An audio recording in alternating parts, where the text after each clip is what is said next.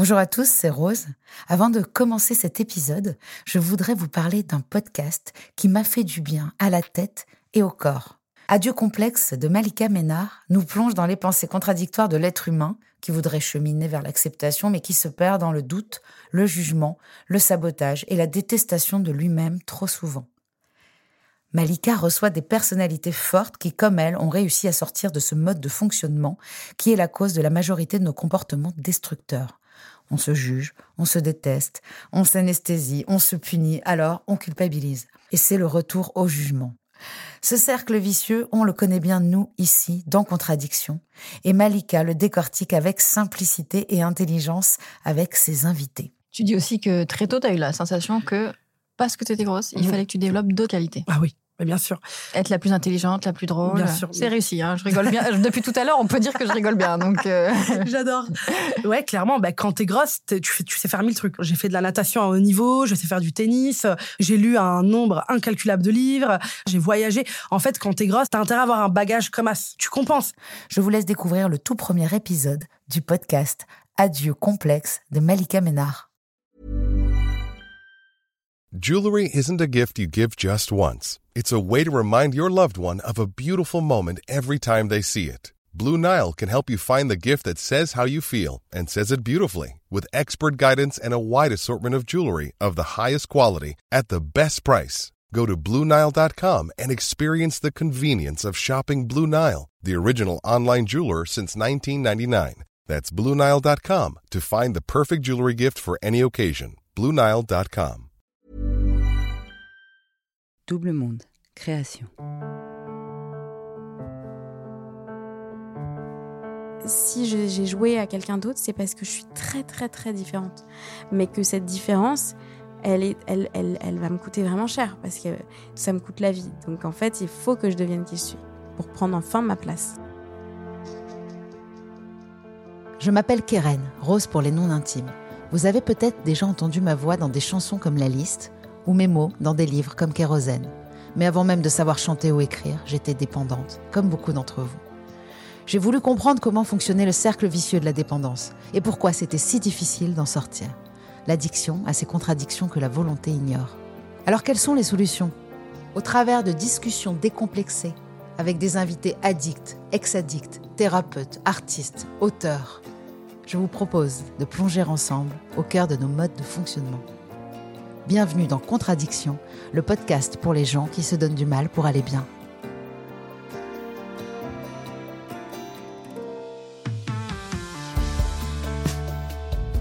Et pour ne pas en manquer une ligne, rendez-vous sur les réseaux sociaux de Rose, de Double Monde et sur le compte Instagram Contradiction Podcast. «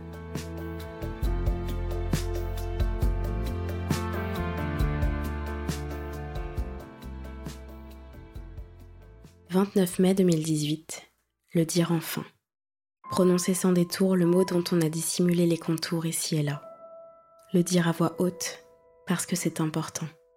Le raconter parce que c'est le récit d'une autre qui m'a permis de comprendre ce qui m'arrivait à moi. L'été de mes 17 ans, l'anorexie mentale est entrée dans ma vie. Elle s'est emparée de mon corps, de mon inconscient, de ma conscience aussi, plus tard. La chanson continue sur 7 minutes 22. 7 minutes 22 de son histoire, avec cette maladie qui prend toute la place, alors que la sienne se fait de plus en plus petite.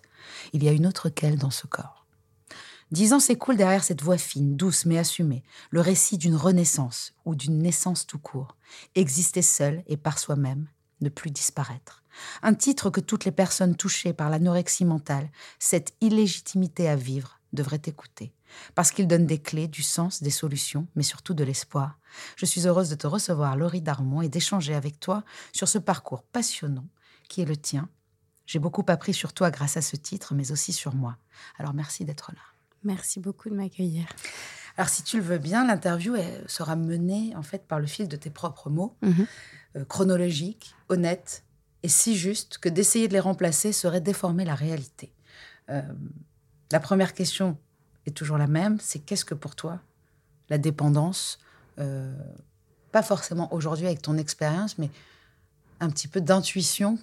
Qu'est-ce que représente l'addiction pour toi en quelques mots? Hmm.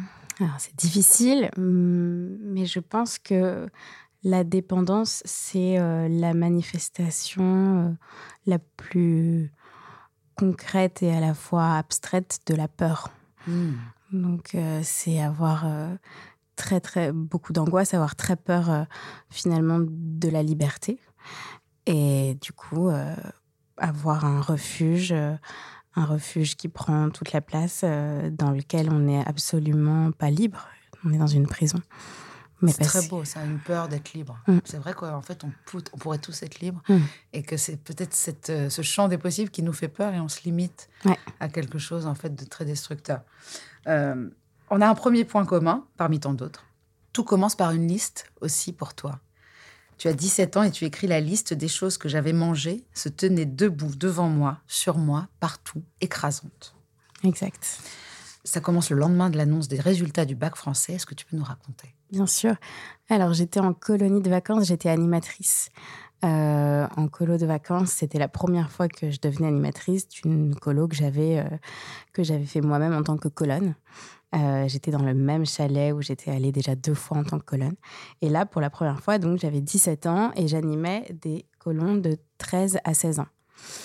Et, euh, et, euh, et, un soir, il y a donc euh, les résultats du bac français. Je me souviens très bien qu'on n'avait pas Internet, etc. à cette époque. Donc, j'appelle ma mère qui regarde, elle, en ligne, les, les, résultats. Mais nous, au chalet, on n'avait pas les résultats, on n'avait pas Internet. Et elle regarde et elle me dit Je pense que j'ai mal vu. Euh, j'étais au bureau, j'étais pressée. Je te, rappelle, quand je suis à la maison, je vais bien regarder. Et je commence à entendre tous les autres animateurs qui ont le même âge que moi et qui ont aussi passé leur bac français, qui ont leurs résultats, qui sont très contents, etc. Bon, et puis elle me rappelle et, euh, elle me dit euh, Eh ben, écoute, c'est bizarre, tu as 8 à l'oral et 9 à l'écrit. Ben, il doit y avoir une erreur, ou... parce que j'étais très bonne en français, et puis j'étais bonne élève, quoi. Bref, et donc euh, je dis, bon, bah, c'est bizarre. Euh, écoute, sinon, c'est peut-être que c'est le cas, mais c'est enfin bon, c'est pas grave. Et puis je lui dis, de toute façon, il faut que je m'occupe de mes colonnes, là, c'est l'heure des douches, etc. Bref, je ne réagis pas, ça ne me fait rien. À ce moment-là, ça ne me fait rien. Et ça dure trois heures comme ça, où euh, je m'occupe de mes colonnes, je vais au dîner, etc. Et puis d'un coup, j'ai une prise de conscience. Euh, et je, je, je, je, m'en vais. Je me souviens très bien que je quitte, euh, je quitte euh, les gens et je vais toute seule dans un, dans un escalier que je connaissais qui était un peu secret dans ce chalet. Et, je, et là, je, bah là, en fait, il y a eu un séisme intérieur qui s'est produit. C'est-à-dire que quand je suis ressortie de cet endroit, j'étais une autre personne. Et donc, j'ai commencé à pleurer. Il y a eu une sorte de. J'étais dans un naufrage, quoi. J'ai eu mes parents au téléphone et ils voyaient que j'étais inconsolable. On est resté deux, trois heures au téléphone. J'étais inconsolable. Euh, quand on venait me voir, les autres animateurs, je, je voulais rester seule. Et en fait, euh, bon, après, je, je, me suis endormie par épuisement. Et le lendemain matin, quand j'ai mangé, eh ben, euh, je, je, me souvenais de chaque chose que je mangeais, ce qui était très différent de, de bah, vraiment de toute ma vie jusqu'ici, puisque j'avais toujours voulu grossir, j'étais complexée par le fait que je n'avais pas assez de forme. Et euh, moi, mes colonnes d'ailleurs rigolaient beaucoup parce qu'à chaque fois qu'elles mangeaient pas leurs trucs, je leur demandais de me les donner. Enfin, moi, j'étais hyper gourmande. Et d'un coup, c'était hyper étrange, donc j'ai pas compris tout de suite, évidemment. Mais je me souviens, je me souviens que je me souvenais de chaque chose que je mangeais et qu'à la fin de cette première journée euh, bah, d'anorexie, c'était c'était c'était tellement pesant que euh, bon j'ai pas encore pris acte à ce moment-là de manger moins. J'ai pas tout de suite compris mais c'était pesant j'étais pas très bien etc et en fait c'est par le regard que ça a changé dès le deuxième jour où là je me suis vue grosse. Il y a eu de la dysmorphophobie qui a commencé. Et donc euh, petit à petit j'ai compris que ça avait un lien vraiment avec la nourriture et j'ai arrêté de manger. Enfin j'ai arrêté de manger. J'ai beaucoup moins mangé j'ai contrôlé tout ce que je mangeais. Et voilà ça a commencé comme ça. C'est incroyable cette histoire parce que de là, tu te dis, euh, je vais devenir la meilleure, la plus puissante partout. C'est ça. Hein? Ouais. Et donc ça commence par euh, devenir la plus maigre. C'est ça. En fait, ça commence par ce fameux regard que, que, que j'ai euh, dès le deuxième jour, quoi, avec moi dans le miroir, mais a une autre moi, en fait. C'est fou. En 24 heures, en même temps, on va recevoir quelqu'un qui a, eu, qui a subi un viol. Hmm. qui s'appelle Flora Nicole et qui, qui, a écrit un livre. Elle a, elle a subi un viol euh, qui a été un fait divers, qui s'appelle euh, le violeur des parkings, et qui est devenu addict en deux heures. Donc, elle a commencé immédiatement à prendre des médicaments, des cachets, des Mm. choses, des anxiolytiques, et puis Mm. jusqu'à l'overdose, quoi. Ouais, c'est- Donc, on peut devenir addict en quelques heures. C'est ça. Mais après, c'est ce que j'ai souvent dit, il y avait un terrain. En fait, ça aurait pas été les résultats du bac français, ça aurait été autre chose. Parce que, mine de rien, euh, tout ce que j'ai, tout ce que j'ai, j'avais déjà écrit, etc. J'écrivais un peu pour moi. J'étais quelqu'un qui se posait beaucoup de questions et tout. Euh, J'étais pas hyper légère, on va dire, déjà dans mon enfance et, et mon adolescence. Je crois que ça, c'est un point commun euh, Voilà. de tous les addicts. Euh, Je sais que je me rappelle encore mes parents qui me disaient Mais pourquoi tu te poses toutes ces questions? Mm. Pourquoi t'angoisses parce que t'as pas fait ton devoir de Ouais. maths? Euh, J'arrivais pas à dormir. Je me rappelle que je me disais Comment font les gens pour s'endormir? Ah ouais, ouais, bah, oui, voilà. C'est, en tout cas, il y a un truc où euh, il y a déjà une, une lucidité, une maturité, enfin quelque chose qui n'est pas forcément bienvenu à cet âge-là. Et voilà. Et donc, euh, je sais que j'avais un terrain puisque, euh, puisque euh, ça se manifestait par effectivement des, des angoisses, des appréhensions, de l'anxiété beaucoup. Et, et plus jeune, j'avais eu des phases où j'avais eu des tocs. Enfin, il y avait plein de trucs. Donc, ça, ça aurait explosé. Ça, c'est sûr que ça aurait explosé et que en fait, j'étais surtout en fait pas prête à l'échec. Euh, et l'échec, malheureusement, il peut arriver euh, partout, tout le temps. Là, c'est juste la première fois que j'ai des mauvais résultats, en fait. En fait, là, on parle en termes d'échec parce que je pense qu'on est jeune et qu'on on voit ça comme ça. Moi, aujourd'hui, en tout cas, je ne vois plus rien en forme d'échec. oui, c'est Donc, euh, c'est fou. C'est-à-dire, pour moi, le, le- le Bah pire oui. des échecs, c'est de ne pas savoir échouer. Je crois que c'est Marc Aurel, mais il y a cette pression-là. Euh, je connais beaucoup de gens addicts qui ont eu une pression sur les épaules d'être le meilleur. Enfin, c'est surtout la confiance que mettaient les parents en eux Mhm. en disant toi tu réussis tout ce que tu fais. Enfin, en fait, c'est eux qui ont mis cette image. euh, c'est eux qui ont voulu voir que tu étais quelqu'un qui réussissait tout ce qu'il faisait et surtout dans des matières ou des choses qui forcément n'étaient pas. Oui, oui, euh, c'est ça. Tes, tes, matières de prédilection, puisque toi aujourd'hui tu es, Oui, oui. chanteuse Ouais, ouais. et tu es une artiste. Bien sûr, non, mais c'est. En tout cas, c'est une. Je pense que c'est une. Euh, Une, une particulière attention au, au regard qu'on porte sur. euh, que l'autre porte sur soi.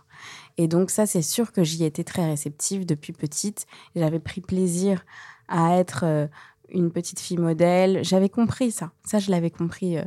Que euh, si je me comportais comme ci ou comme ça, On on, allait allait mieux me regarder. Mm. Voilà. Donc, euh, donc, je jouais vachement avec ça. Euh, Dans le groupe de mes copines, j'étais toujours la plus consciencieuse, de sorte que euh, les profs m'adorent, de sorte que si on allait dans le bus et que tout le monde gueulait, moi, euh, je faisais attention euh, et je m'excusais pour mes amis euh, auprès des adultes parce que j'aimais bien être là.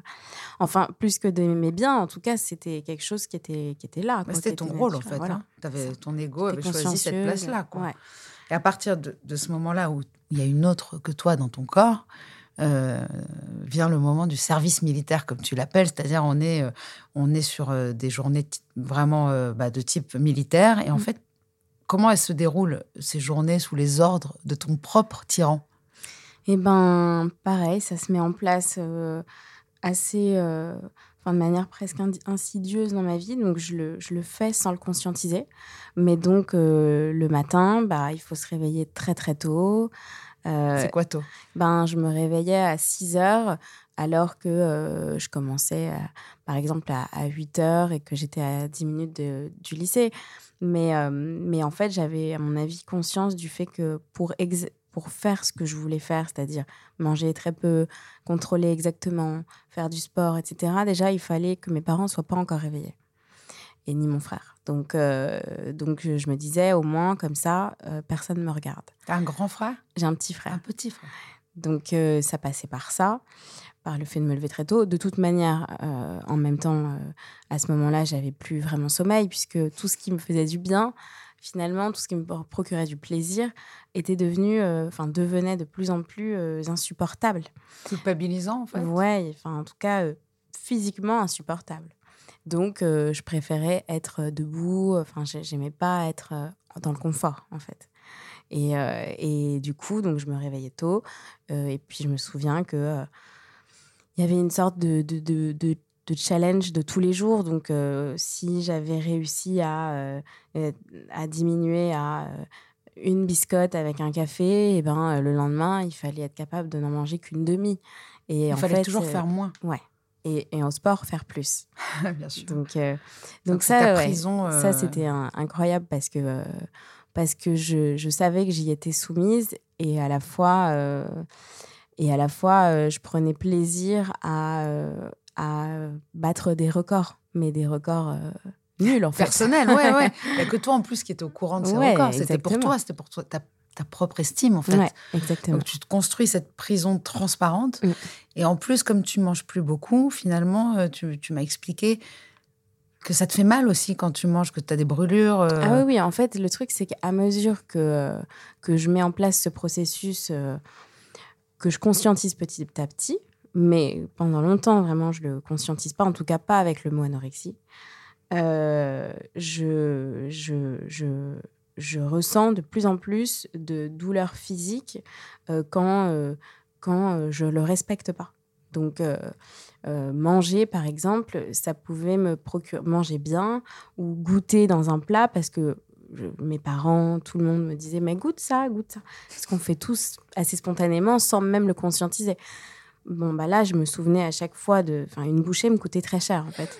Parce que euh, physiquement, j'avais des, des. comme le feu qui se déclenchait dans mon corps, notamment au niveau de, de mes hanches et, et, de, et de mes cuisses et de mes fesses. Ah bon? Et euh, ouais, Physiquement? C'était surtout à cet endroit-là, ouais. Et du coup, euh, en fait, c'était tellement insupportable euh, comme douleur physique que je, je préférais ne, ne pas aller la, la teaser, en fait. Donc, euh, mais ça, on ne le comprend pas. Moi, mon père, je me souviens très bien qu'il me disait souvent, mais euh, regarde comme, comme t'es es maigre, allez, ça va pas te faire de mal de manger un truc. Il comprend pas à ce moment-là, mais il comprendra jamais. D'ailleurs, euh, c'est normal, parce qu'il faut le vivre pour le savoir. Moi, je pense qu'il faut accepter aussi que les gens comprennent pas. Mais c'est pour ça, je, je, je- en fait, j'en voulais pas euh, nécessairement, en tout cas à ce moment-là. C'est juste que je voulais pas du tout qu'on m'arrête. Je- je- il était hors de question qu'on m'interdise de faire ce que j'avais besoin de faire. Je vois tout à fait. euh, C'est vrai que quand on est dans une spirale aussi destructrice, euh, le but, c'est qu'on nous laisse surtout la faire. Donc, Voilà. surtout que personne ne s'en rende compte parce qu'on va nous arrêter. Exactement. Et ça, c'était vraiment très important parce que sinon, ben, euh, encore une fois, ces douleurs physiques, elles m'emportaient, quoi. C'était pas. Donc, euh, enfin, c'était comme le diable qui s'était mis dans mon corps, en fait. Donc, euh, donc euh, je voulais pas qu'on m'oblige à quoi que ce soit. Et, euh, et donc, j'essayais d'être la plus discrète possible. euh, Enfin, en même temps, tu maigris. Tu je maigris maigris, beaucoup. mais Les gens le voient. Mais j'ai mis longtemps à maigrir. Ah bon? Ouais. En mangeant une biscotte par jour? Et ben, j'ai mangé, pas mangé qu'une biscotte par jour. En fait, je mangeais vraiment des choses choisies. Euh, tout était contrôlé. J'avais pas confiance. J'avais confiance en plus personne. Donc, il fallait que moi, je regarde exactement ce qu'on me mettait dans mon assiette et voir que je mette moi quelque chose dans mon assiette. Ça doit être terrible pour, pour les parents. Ouais, ça a été très très dur pour ma mère qui a vu que euh, le soir, euh, il n'était plus question que je la laisse euh, faire à manger pour moi ou alors que je la laisse faire sans que je regarde. Donc c'était des, c'était des, des disputes sur mais pourquoi là t'as remis une cuillère d'huile d'olive voilà, c'était des trucs. Pourquoi là t'as mis du sel? Enfin, donc euh, ça c'est vrai que c'est marrant parce que la mémoire elle décide de, de se souvenir de certaines choses et euh, et j'ai oublié plein de, plein de crises comme ça, mais il y en a eu beaucoup. Et, euh, et puis, à un moment donné, j'ai effectivement commencé à, à maigrir assez pour que ça se voit. Et là, ça a été plus compliqué parce que, bah parce que, euh, parce que mes parents commençaient à me, à me, dire, euh, me dire les mots, quoi, à me dire euh, là, c'est bizarre. Mes copines, pas trop. Mes copines étaient terrifiées, je pense. Jamais personne ne m'a vraiment dit, mais en même temps, on était jeunes, donc je connaissais peut-être pas, hein, mais ne m'a vraiment dit, mais là, Tu t'es malade. Ouais, Ouais. malade. Personne, personne n'a osé.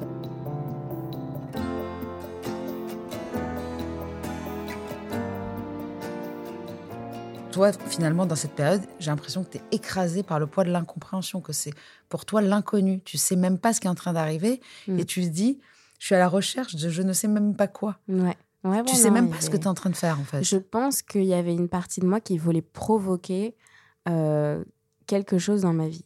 Quelque Comme chose de grave. euh, quelque chose, ouais, Parce quelque que chose de c'est- grave. c'est- ouais. tu te rapproches de la mort, en fait. Ouais, ouais, complètement. Bah, tu joues avec les extrêmes, en fait. Mais à mon avis, euh, la, la vie que je menais ne me, ne me, ne me, ben, m'envoyait pas en l'air, en fait. Ça, ça me, ça me suffisait pas, quoi. C'était pas, hum, c'était pas quelque chose où je me sentais euh, vibrer, euh, etc. Et en fait, c'est des années qui sont quand même décisives concernant euh, le chemin vers lequel on va aller. L'enfance et l'adolescence, Voilà. les deux. Hein.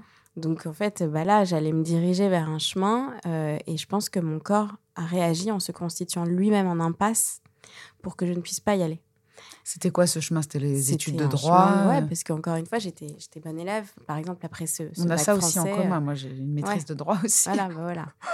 Et après ce bac français, par exemple, j'ai eu mon, mon bac euh, mention bien.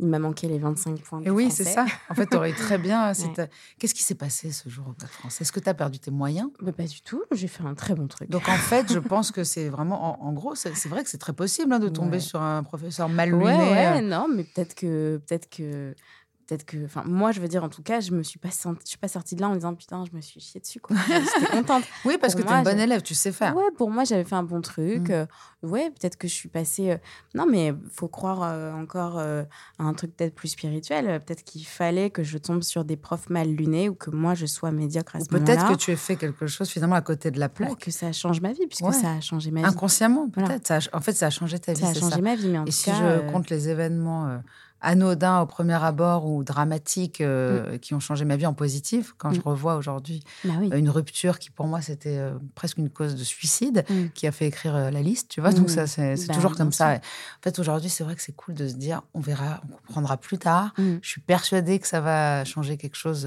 Exact, en positif. bon, là, il se passe euh, ce qui se passe, donc tu t'infliges tout ça et, Mm. et en fait, tu tombes sur ce livre, Jour sans fin, de Delphine de Vigan, que, que j'ai adoré. Ouais. Euh, et en fait, la quatrième de couve, tu lis euh, le quatrième de couve et tu comprends.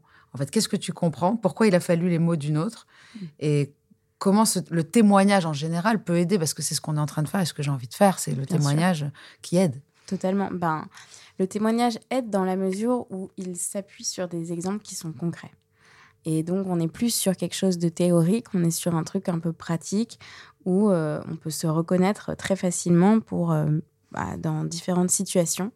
Et là, euh, je me souviens qu'elle elle parle de de- d'interdiction, de, vide, de, enfin, de trucs où il faut qu'on la laisse faire son truc tranquillement, euh, qu'on ne s'interpose pas, etc. Enfin, tous les mots, euh, ouais, tous les mots me parlent. Le sentiment, le sentiment intérieur qu'elle ressent et qu'elle décrit très bien me parle plus encore, je dirais même que euh, le concret euh, des choses. Mais, euh, mais justement, c'est pour ça un témoignage que c'est fort, c'est parce qu'on on y a toutes ces émotions-là Ça, ça vibre en soi, en fait, ça fait résonance. complètement. On a l'impression, mais c'est vrai qu'on le ressent souvent quand on C'est lit ça. ou écoute une musique. Il y avait une question, par contre, que je me posais. Après, tu, tu- on va revenir à Jour sans fin. Mm.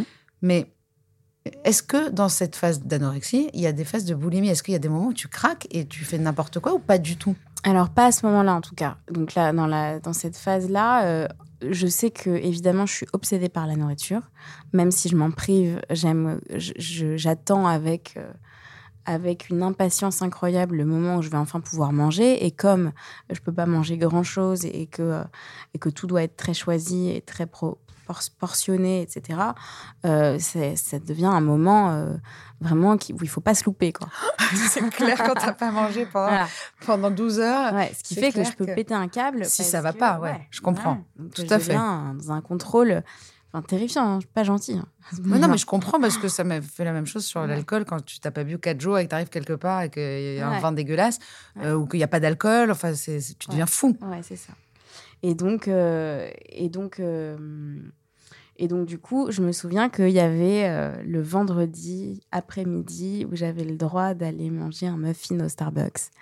C'est toi, donc quand tu dis j'avais le droit, ouais. c'est toi et toi-même. Ouais, hein. c'est moi et moi-même, voilà. Ça, si tu te l'étais noté, genre voilà, le vendredi après-midi. Est-ce que tu écrivais les choses? Non, non, j'écrivais pas. T'avais mais... tout en tête? Ouais, c'était dans ma tête. Parfois, j'ai écrit, mais c'était rare.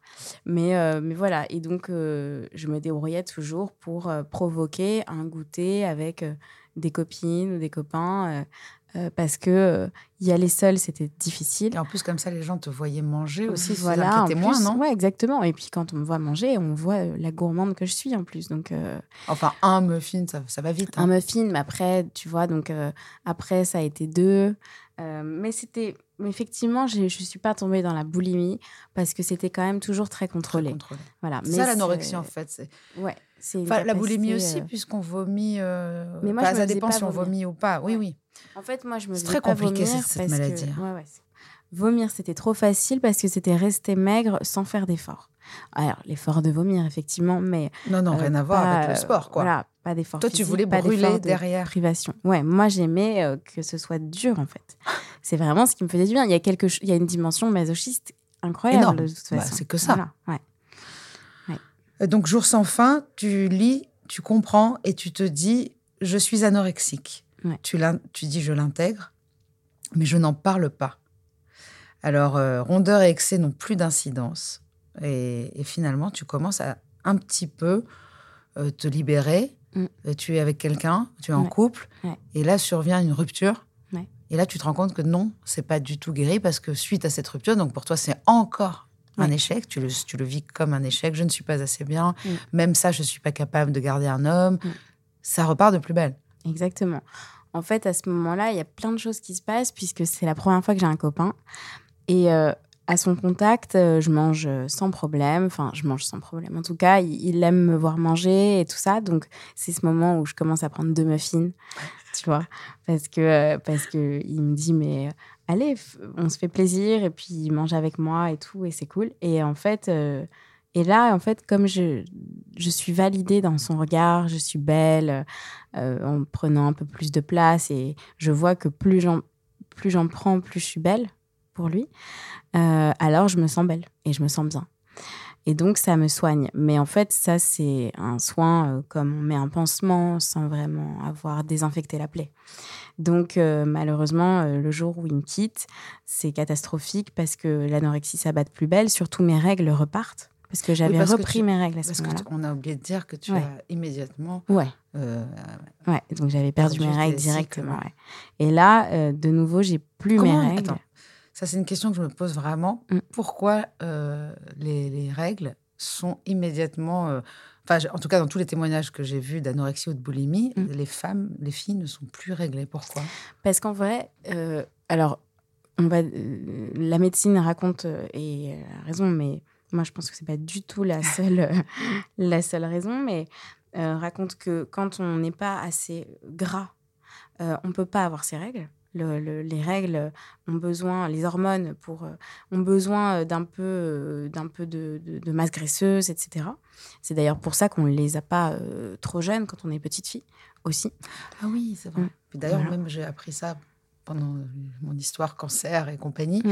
euh, que c'était quand même une bonne chose d'être fine. Euh, comme moi, je dois stopper mes hormones euh, Ouais. justement pour pas récidiver. Mm. Et ben en fait, le poids est un facteur de récidive parce que les hormones qui Exactement. aussi Exactement.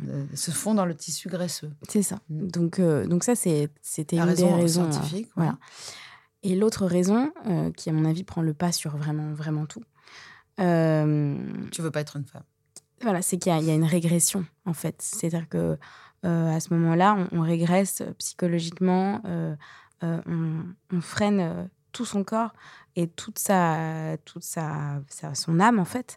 Donc, on ne va plus de l'avant et donc, on ne peut pas avoir des règles alors qu'on ne- n'est pas en train d'avancer. C'est incroyable de- ça. Quand ouais, même, c'est Le fou. corps. Enfin, bon, Ah bah, c'est un exemple parmi des millions, mais vraiment des millions pour de bon. C'est incroyable que c'est comme les dénis de grossesse quand tu Ouais. veux pas être enceinte, le ventre qui Ouais. Et moi, je il n'a l'ai rien jusqu'à vu. neuf mois. Toi, tu es dans un déni, on est d'accord, parce Oui, que tu as oui. lu ce, ce- ce- cette quatrième de couple, tu as lu le livre, Oui. finalement, oui. Et en fait, euh, tu dis je suis anorexique, Mm. et puis en fait, tu l'oublies tout de suite. Ouais, ouais, en fait, je l'oublie. euh, je l'oublie, c'est-à-dire que j'ai pas envie de, de, de- de prendre acte de ça parce que euh, c'est quand même tout un truc et tout. Mais finalement, je vais y venir puisque, puisque je vais commencer à consulter, etc. Et quelque part aussi, ça me rassure ce jour où je découvre euh, que je le suis parce que je comprends pourquoi je suis triste. Alors que jusqu'ici, je comprends pas pourquoi euh, je suis, si malheureuse. Parce que ça, on n'en a pas parlé, mais en fait, Mm. il y a un mélange entre l'addiction, la dépendance à cette maladie-là, Mm. au vide, à tout ce qu'on on a évoqué, enfin, en tout cas, entre l'anorexie mentale Et la dépression, comme dans toutes les addictions, ça Bien se sûr. mélange, ça fait une espèce de, de brouillard nébuleux où on ne sait plus euh, l'œuf ou la poule. hein. Est-ce Ben que je suis dépressive, donc je suis comme ça, ou est-ce que je suis comme ça? Là, tu vis une dépression. Ben oui, en tout cas, pendant toutes ces années-là, euh, je dis, quand j'ai mon bac, euh, le premier été où je peux partir avec des copains, librement, sans mes parents, toutes ces années où, en fait, on découvre des premières fois, euh, moi, euh, je suis tellement triste. Genre, c'est... Il n'y a rien qui me... Il y a rien qui me drive, il n'y a rien qui me donne envie. Non. Sauf les moments où je fais de la musique. Euh, ça, c'est vrai. Donc, dès que c'est les vacances scolaires ou, ou dès, que, dès que je suis un petit peu... en tout cas, des moments qui ne s'inscrivent pas vraiment dans un emploi du temps. Voilà. Euh, donc, c'est pas des moments officiels, mais c'est des moments où je fais de la musique euh, et là, je me sens... euh, là, je, je sens pas les contours d'un corps, en fait. Donc, je suis bien, en fait. C'est juste, je suis bien. Parce que jusqu'ici, c'était assez désœuvrant de me dire, euh, bon, bah, je suis peut-être fondamentalement quelqu'un qui sera jamais heureuse. Je dis pas que le fait d'avoir compris que j'étais anorexique me a tout solvé, mais, euh, mais en tout cas, déjà, ça m'a rassurée parce que je me suis dit, bon, il y a quand même une, une notice, un truc qu'il va falloir suivre et après, peut-être ça va aller un peu mieux. Et, euh, et, euh, et ça donc, fait du euh, sens, en fait. Oui, Déjà. oui, déjà. Quand déjà euh, il y a du je suis sens. pas folle au moins. Voilà.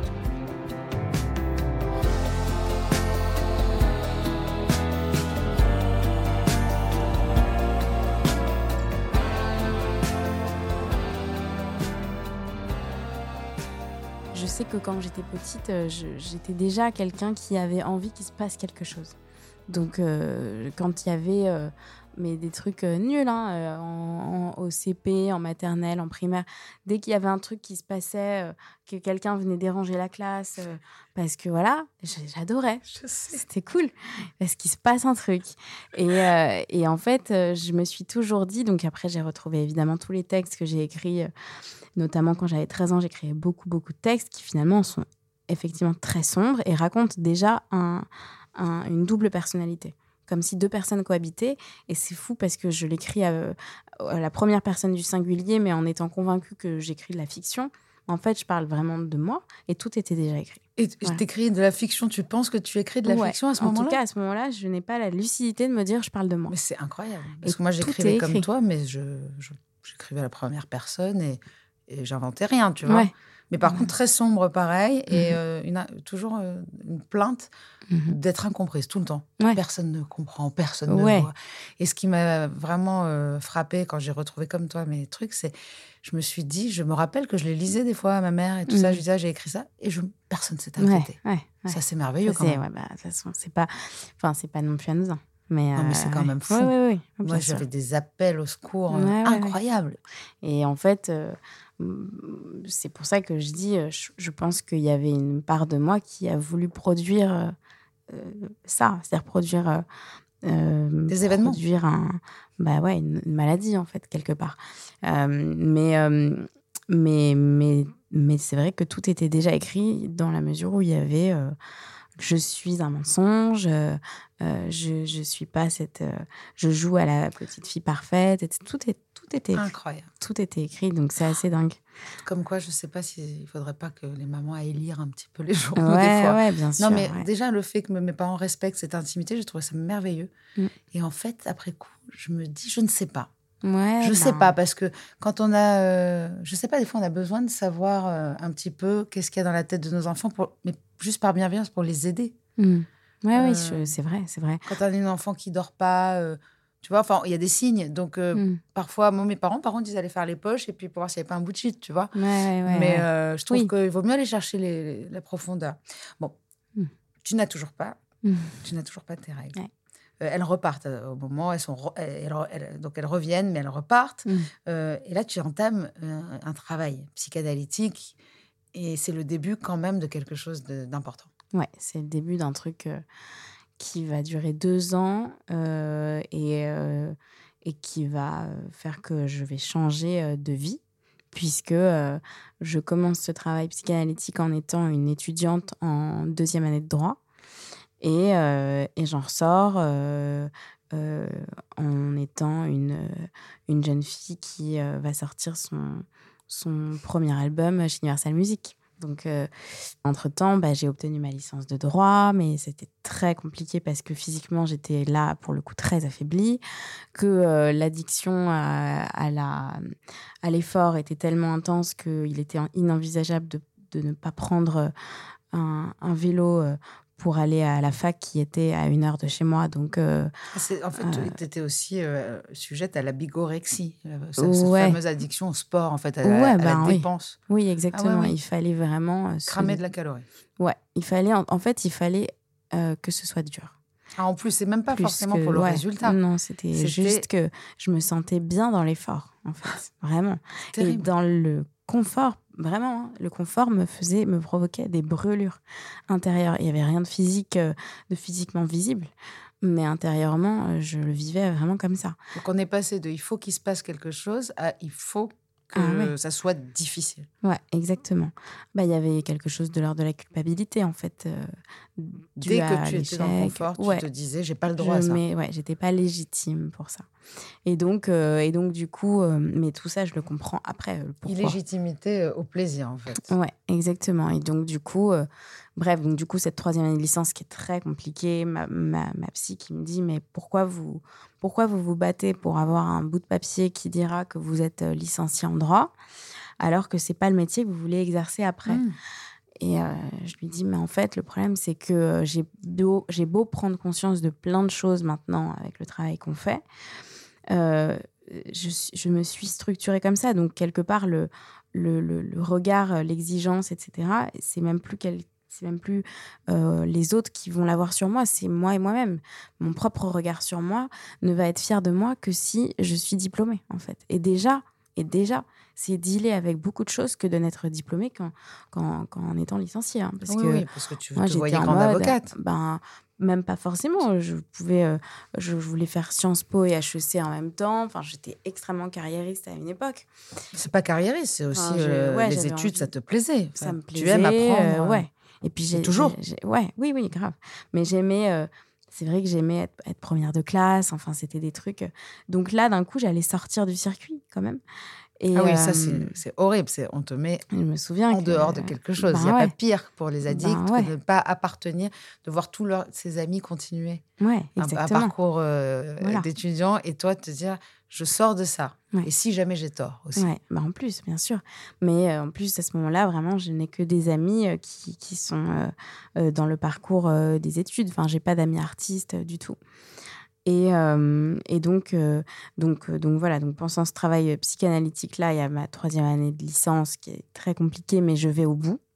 Mais il y a beaucoup de crises et je finis quand même en, en par correspondance parce que je peux pas supporter de prendre le métro, en fait. Euh, pour y aller euh, parce que c'est un, un, échec en soi. Donc, euh, donc du coup, bah, je, et je suis trop faible pour le vélo à terme, donc je n'y vais pas. Je fais tout à distance. Donc tu es chez toi Je suis chez moi tout le tu temps. pas ouais. Et tu fais du sport quand même Ou bah un petit peu. de bouger, quoi. tu voilà. Tu danses je fais, des, Non, à ce moment-là, je danse pas du tout. Alors que j'aime vraiment la danse et j'ai fait 12 ans de danse, mais à ce moment-là, je danse pas du tout. C'est fou ça. Ouais. Il n'y a aucune sensualité en moi à ce moment-là. Aucune.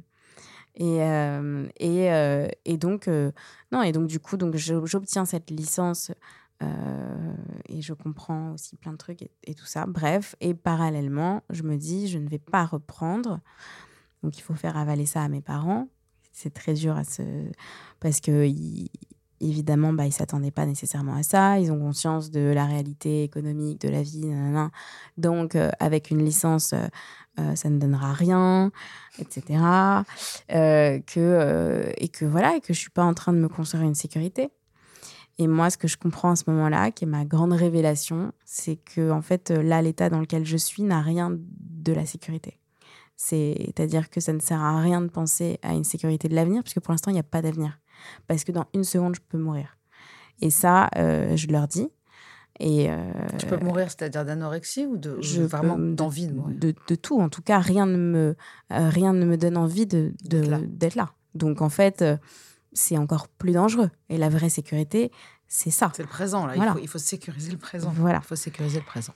Et donc, je commence à comprendre que, enfin bon, disons, les premières, et ça c'est en lisant aussi j'avais lu Simone de Beauvoir plus jeune, les mémoires euh, d'une jeune fille rangée plus jeune, et j'avais compris qu'il y a un moment donné où elle comprend qu'elle, elle a une, une, une, vie intérieure, une vision des choses qui est très très différente de l'environnement dans lequel elle, elle, évolue. Et si euh, pendant des années elle va donner le change, à un moment donné elle ne le donne plus et elle s'affranchit pour devenir qui elle est. Et donc là c'est le premier moment où je sens que je vais, qu'en fait si j'ai joué à quelqu'un d'autre, c'est parce que je suis très, très, très différente. Mais que cette différence, elle, est, elle, elle, elle va me coûter vraiment cher parce que c'est pas des petites différences, c'est vraiment une vraie différence de façon de vivre, de façon de voir les choses. Et que, à mon avis, j'ai très vite compris que c'était beaucoup trop dur d'aller chercher ça, d'aller d'aller oser être comme ça. Donc il fallait euh, plutôt jouer, euh, mmh. voilà, pour pas sortir du rang. Mais là, ça, ça me coûte la vie. Donc en fait, il faut que je devienne qui je suis pour prendre enfin ma place. Ça, tu le comprends, c'est merveilleux. Voilà, ça, à ce moment-là, je le comprends grâce à la psychanalyse. Il faut tuer le père et la mère, là, je pense. Voilà, c'est ça. Il y a un moment donné, il faut y aller. Voilà. Donc, euh, puis mes parents m'obligent à avoir une psychiatre aussi à Sainte-Anne à ce moment-là. Donc, euh, ah, donc euh, je, je, je, je, commence aussi à avoir une psychiatre, mais en externe. Donc, je ne suis pas internée à Sainte-Anne, mais, mais, mais c'est déjà beaucoup. Et, et en fait, ils ont espoir que euh, que bah, vraiment les choses changent parce qu'ils ont du mal à croire à la psychanalyse pour le coup, mais la psychiatrie, ils y croyaient. et, euh, mais je, dis ça parce que je pense que c'est bien de dire aussi quel type de parents aussi on peut avoir à ce moment-là. Et mes parents aujourd'hui, je les adore, je m'entends très bien avec eux. Euh, ils sont d'une autre génération, c'est aussi pour ça, mais mais il faut savoir dire ces choses-là. Enfin, je, je, on veut protéger beaucoup les parents ouais, pendant longtemps, surtout quand on a la chance d'avoir des parents qui sont ensemble, qui sont gentils, qui nous ont pas euh, frappés, pas abandonnés, parce qu'on voit tellement de parents odieux. Mm. Donc on se dit, on a de la chance, on ne peut mm. pas taper dessus. Mm. Mais en fait, euh, voilà, tant que tu idéalises tes parents, tu ne peux pas guérir. Exactement. Et moi, c'était horrible de, tuer le père et la mère, en effet. Ouais, c'est ça. Je crois que j'ai d'abord tuer la mère. ouais, En tout cas, à ce moment-là, euh, mes parents me disent, voilà, il faut que tu ailles à, à Sainte-Anne. Et ils ont cet espoir que quand je vais ressortir de ma première séance, euh, je vais remanger. Et donc, euh, mon père, je me souviens très bien, euh, m'appelle. Il me dit Alors, ça s'est passé comment? Tu vas remanger maintenant? Et donc, je lui dis Ben, écoute, ça s'est bien passé, hein, mais enfin, ça se saurait si en une séance, j'allais remanger en deux secondes. Enfin, c'est dingue que tu puisses toujours pas comprendre, mais bon, soit. en revanche, il faut que tu saches que ce que m'a conseillé la psychiatre, et c'est une psychiatre que tu as choisie. Euh, donc, c'est vraiment pas moi qui. Voilà. C'est euh, c'est d'être loin de vous. Voilà. Donc, euh, donc en fait, et je lui dis, c'est pas contre toi, c'est pas contre vous, c'est juste que le schéma de l'anorexie, souvent, est, est, le fruit d'une mauvaise, enfin, d'une relation complexe avec les parents. En fait, c'est la dynamique ça s'appelle. Vraiment, moi, j'ai mm. senti ça pour toutes les addictions. Mm. Il faut sortir de cette dynamique. Et c'est pas du tout contre eux. Exactement. Et euh, donc, euh, lui, il comprend pas. Et, puis, moi, je lui dis, mais tu sais, j'ai pas l'intention de faire ça parce que tu vois bien que, par ailleurs, on s'adore. Euh, moi, j'adore mes parents, hein, vraiment. mais, et puis, je, ne vais pas aller vivre. Enfin, j'ai pas, je suis pas prête à aller vivre toute seule et tout ça. Mais, mais en tout cas, voilà, je te dis ça pour que tu comprennes que tout ne vient pas de moi que vous compreniez que tout ne vient pas de moi.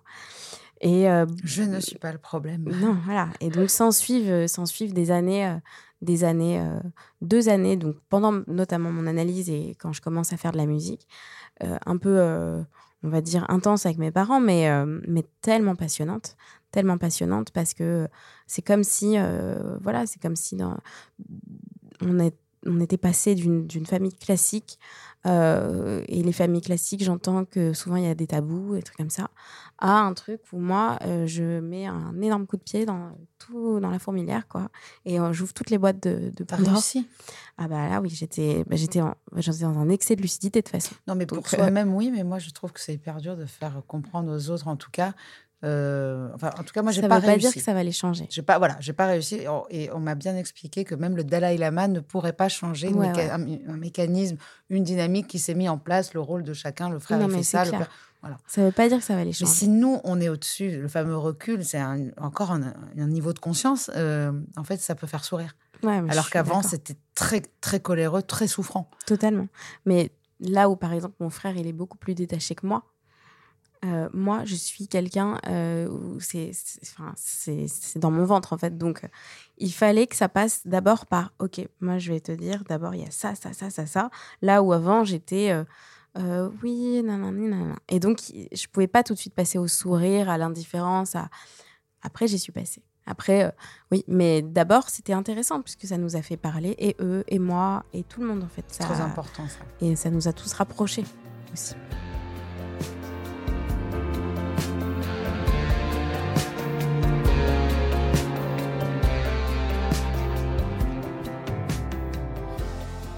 Tu commences à, réussir, que tu le dis, à exister seul et par toi-même et à accepter qui je suis. Je ne disparais plus, je vais vers moi grâce à mon corps.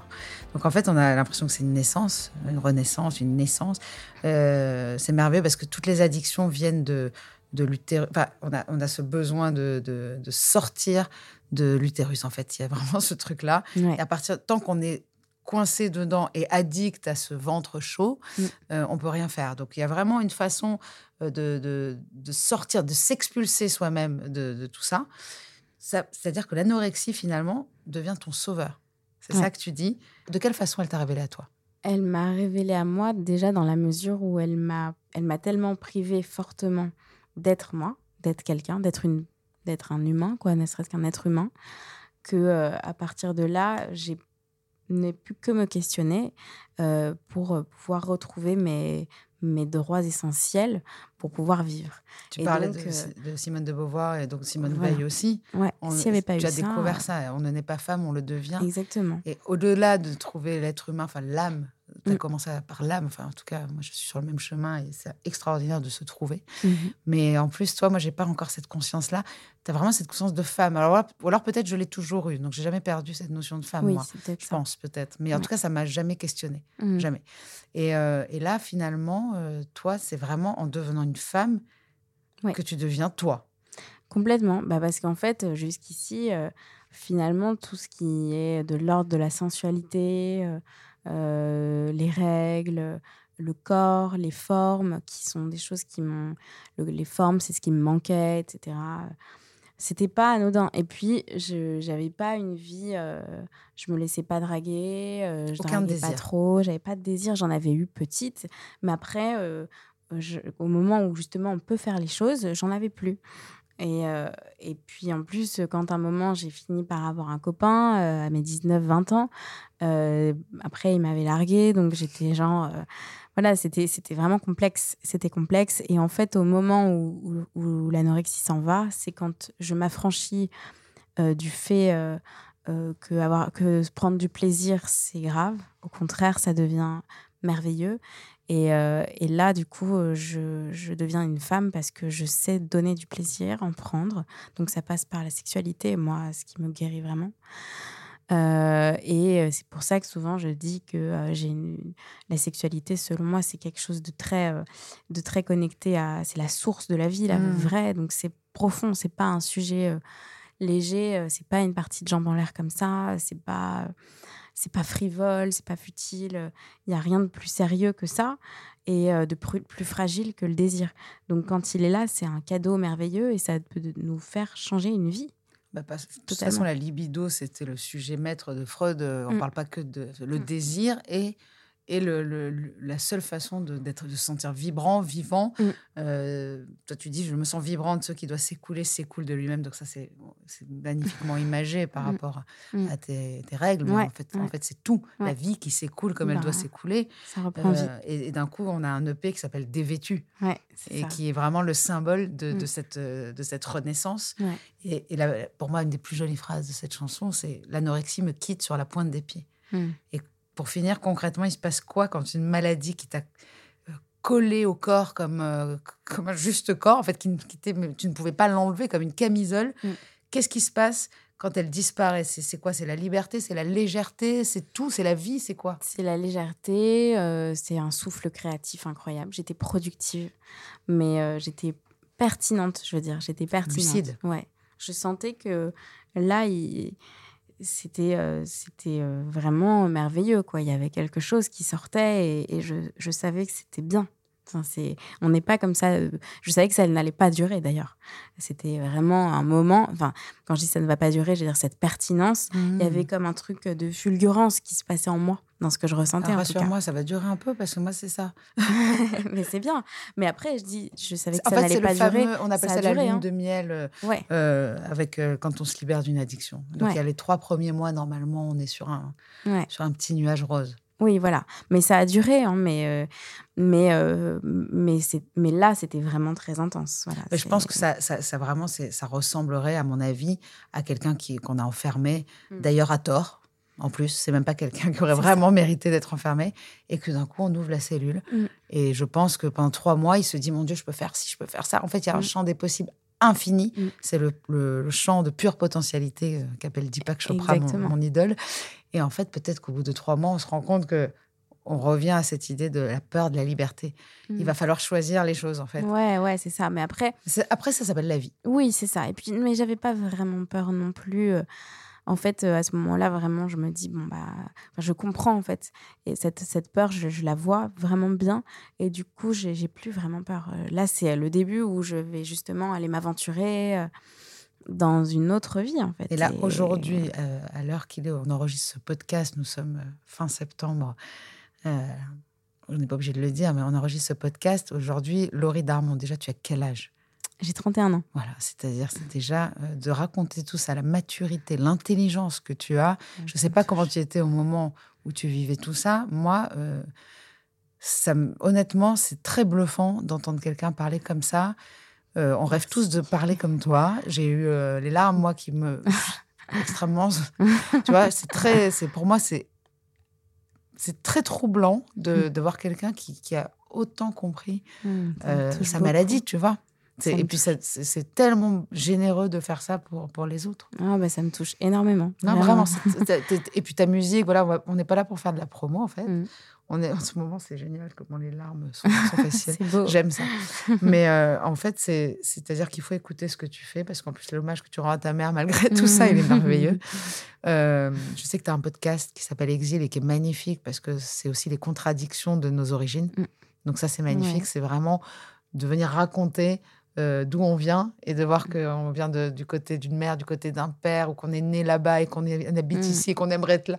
C'est incroyable. Et c'est, je pense que c'est le podcast qu'il faut écouter juste avant Contradiction, de savoir d'où on vient Ouais, ouais. pour Mais savoir il faut où on que va, tu viennes, il faut n'est-ce que pas? Tu... Exactement. Mais il faut que tu viennes enregistrer ce podcast. Eh ben, je vais venir. je Bah suis ouais. très heureuse de t'avoir reçu. C'était Merci très beaucoup. émouvant, très intéressant. Merci Et beaucoup. puis, euh, et puis voilà, moi je vais, je vais aller pleurer tranquille. Merci.